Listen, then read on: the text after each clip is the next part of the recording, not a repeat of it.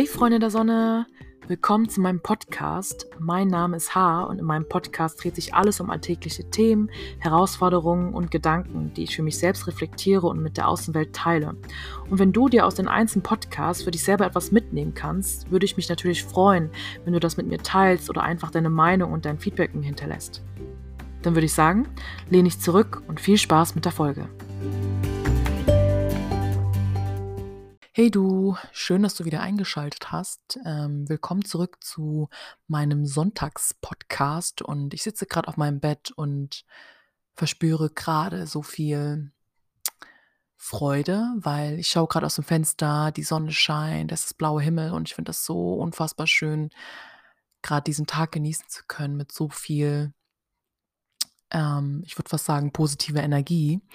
Ich weiß nicht, wie es dir geht, aber oft ist es so, wenn die Sonne, die Sonne scheint, bewerte ich das natürlich positiv und denke mir, wow, geiler Tag. Und sobald es regnet und düster ist, bewerte ich das irgendwo ein bisschen negativer und denke mir, ja, blöd, der Regen, aber ja, könnte besser sein. Aber ja, man muss ja auch mal die positiven Seiten betrachten. Regen ist ja auch ganz schön, ja, immerhin regnet es, der Planet kann weiterleben. Das so als Gefasel am Morgen.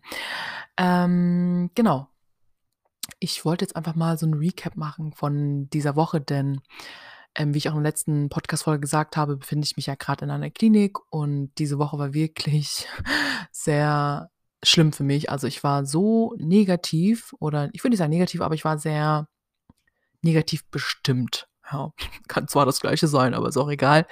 Und ähm, es fiel mir unfassbar schwer, optimistisch zu bleiben, zuversichtlich zu sein.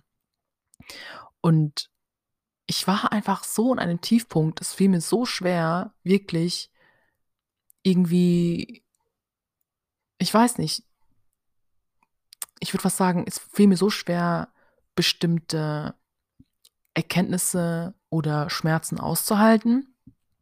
Und ich bin ja in die in die also in die Klinik gegangen, um, ja, an an meine Symptomatik der Essstörung zu arbeiten und ich mache das ja auch schon länger, aber durch die Klinik hat man auch gemerkt, wie viele Baustellen man hat. Und ich war mir des dessen schon bewusst, aber wenn du dann in die Therapien gehst und denkst: „Okay, ich möchte heute über das eine Thema reden und dann über das andere Thema“ und dann, während du redest, fängt der Therapeut dir an, Fragen zu stellen und denkst dir nur so: „Oh mein Gott, das habe ich jetzt gar nicht bedacht.“ Und dann denkst du dir nur so: „Oh mein Gott, noch eine Baustelle“ und dann, weiß ich nicht, kommt dann das eine und dann das andere und dann bist du völlig überhäuft und emotional echt also, ich sage mal, ähm, emotionally overload ist es ja quasi.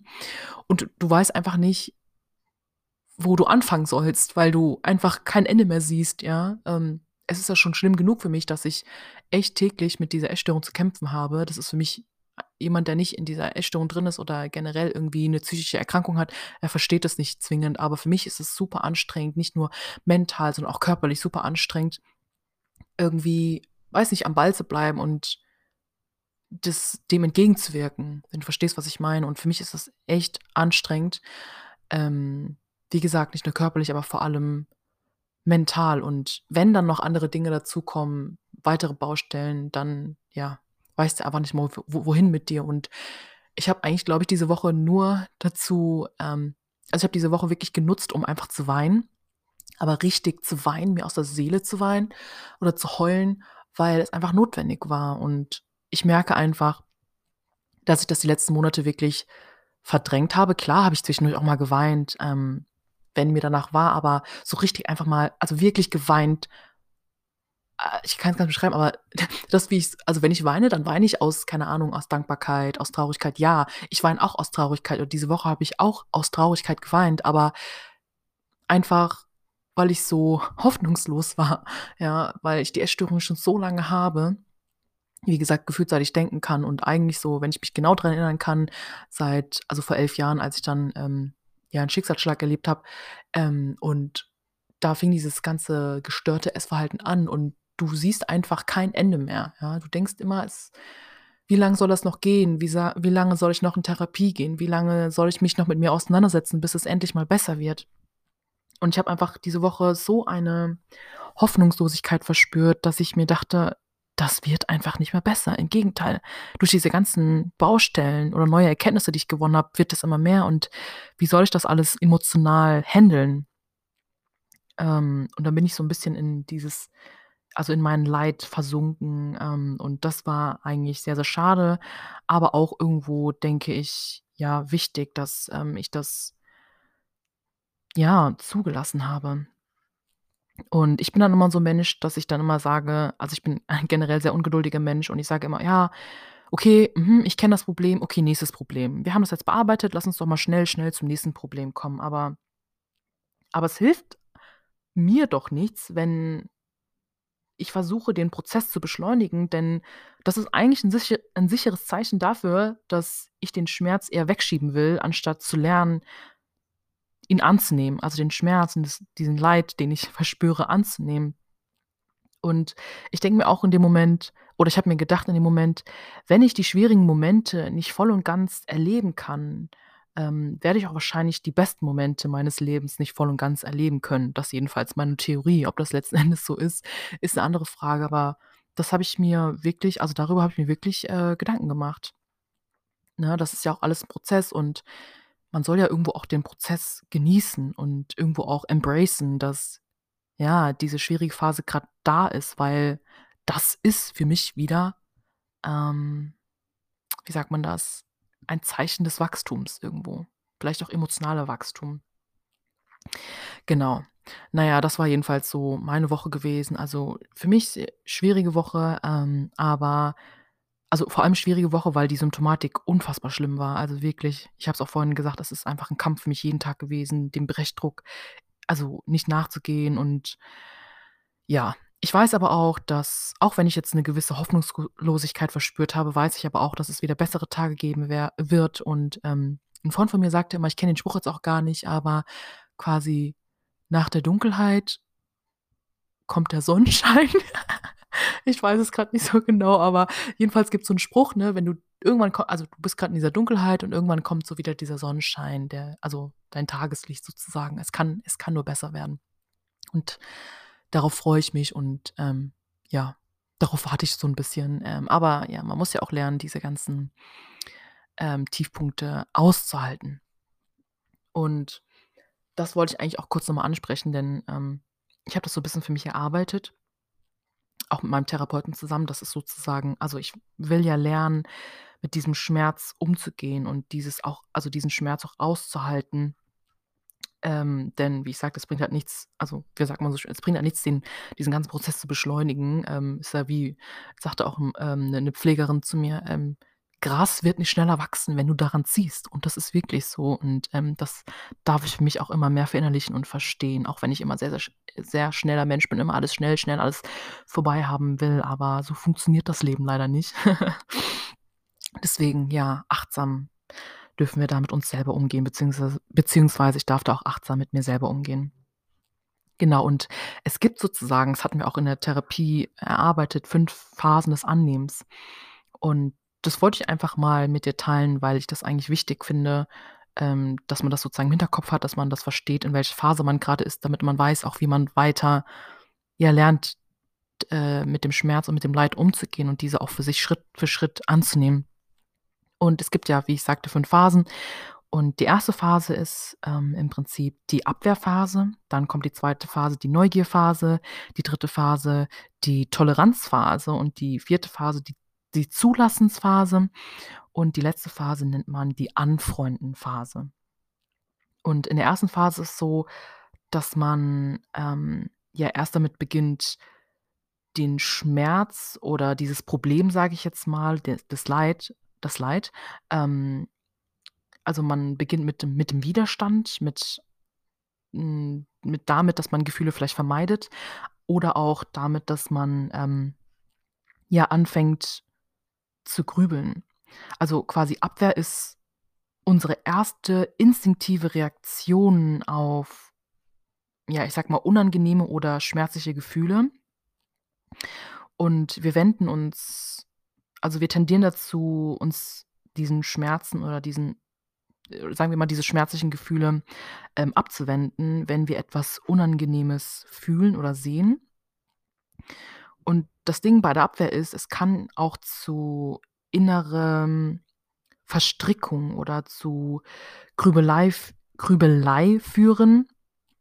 Ähm, beispielsweise, wenn wir ständig darüber nachdenken, ähm, wie wir das Gefühl loswerden können. Das ist eigentlich falsch, weil dieses Gefühl wird immer wieder kommen. Und das ist dann so, wenn die Abwehr nicht funktioniert auf Dauer, treten wir dann irgendwann in die zweite Phase. Und diese Phase nennt sich, wie ich vorhin auch gesagt habe, die Neugierphase.